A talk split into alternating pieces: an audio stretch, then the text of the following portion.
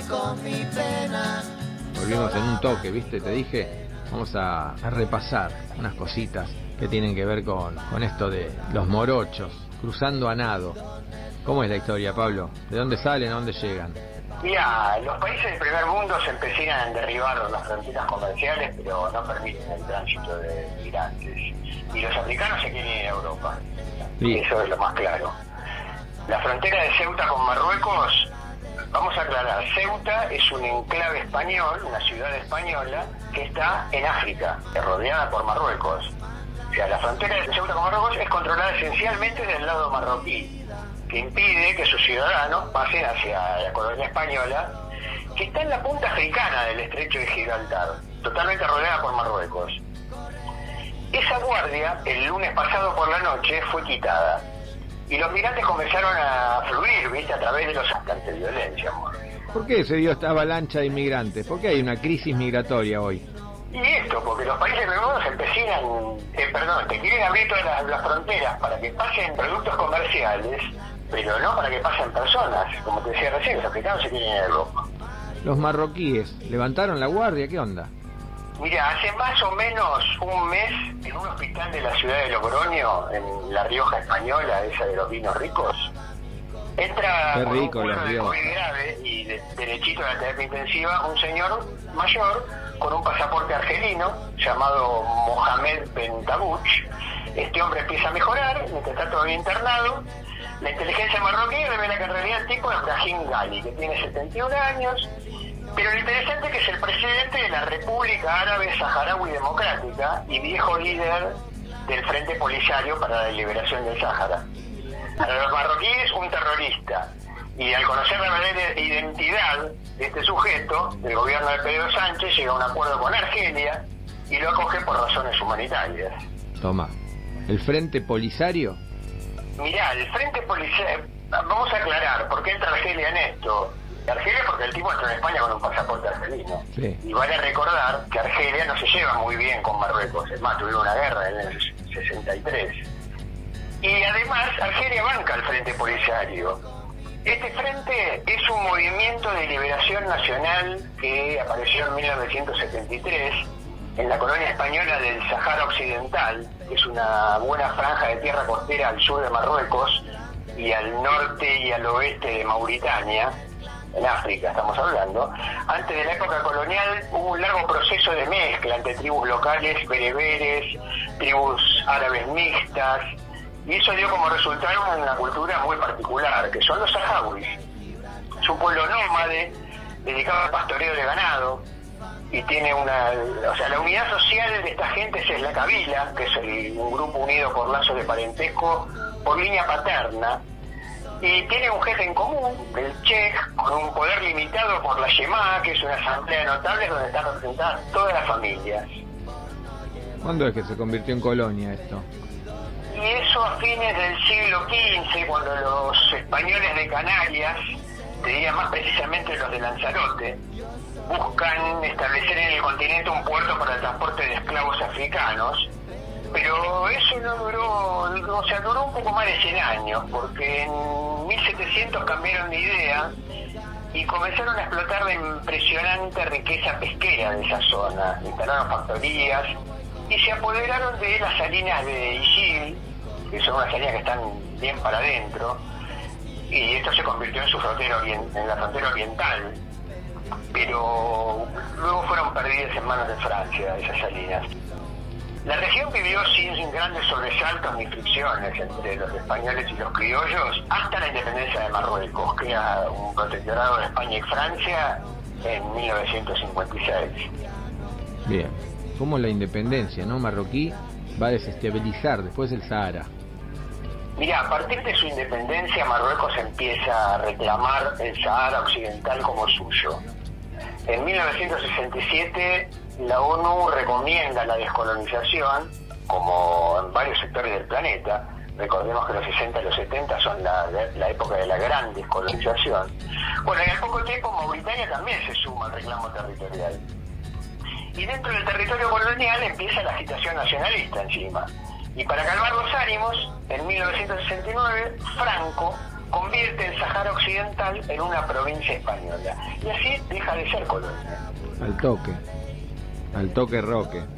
Pero yo te voy a contar, esto no logra calmar a la monada. Iba a preguntar, no calmaron a nadie. A nadie, porque en el 70 hay una gran represión, seguida en el 73 por la creación de este Frente Polisario, del cual este Gali es el capo.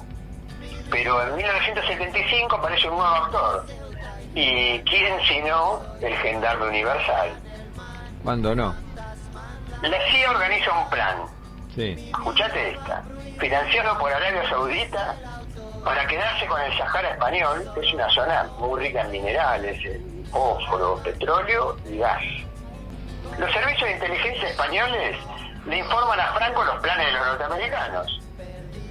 Pero ese octubre Franco se estaba muriendo y la decisión tenía que tomarlo el futuro rey Juan Carlos, en ese momento príncipe. España quiere un referéndum, pero Marruecos se niega rotundamente a la autodeterminación. Y este Juan Carlos no quería hacerse cargo interinamente porque quería el poder total, pero ante el peligro de una guerra con Marruecos, que era inminente, le pide ayuda a quién? A Henry Kissinger, Otra vez.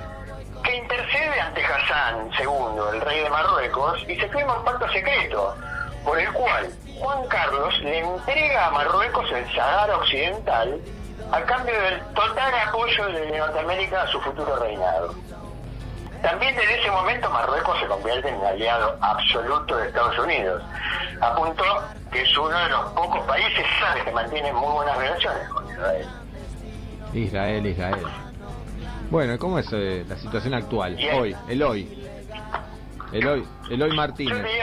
déjame antes que te cuente un poco, porque Marruecos se hace cargo de esto. Al mes siguiente Marruecos inicia la llamada Marcha Verde para ocupar el territorio, una ocupación que no es reconocida por la ONU y obviamente a disputarlo con el Frente Polisario. Los acuerdos de Madrid establecieron una administración temporal tripartita entre España, Marruecos y Mauritania. En el 76 España se las toma de la zona y el Frente Polisario, apoyado por Argelia, proclama la República Árabe Saharaui Democrática y comienza ahí la guerra de liberación. En el 79 Mauritania es derrotada y firma la paz con el Frente Polisario renunciando a sus pretensiones. Pero Marruecos no. Marruecos bombardea a la población saharaui con napalm, por ejemplo. Tomá. Pero en el 91 tiene que firmar un alto de fuego auspiciado por la ONU, comprometiéndose a un referéndum para el año 92 que nunca se realizó. Bajo los auspicios de la ONU, se intentaron varias soluciones, encontrando la mayoría de las veces la resistencia de aquí. Ahora me preguntabas cómo es la situación hoy en Claro. Sahara Occidental. Sí. Mira, hoy quedó dividida de hecho en dos por una línea que va de sur a norte.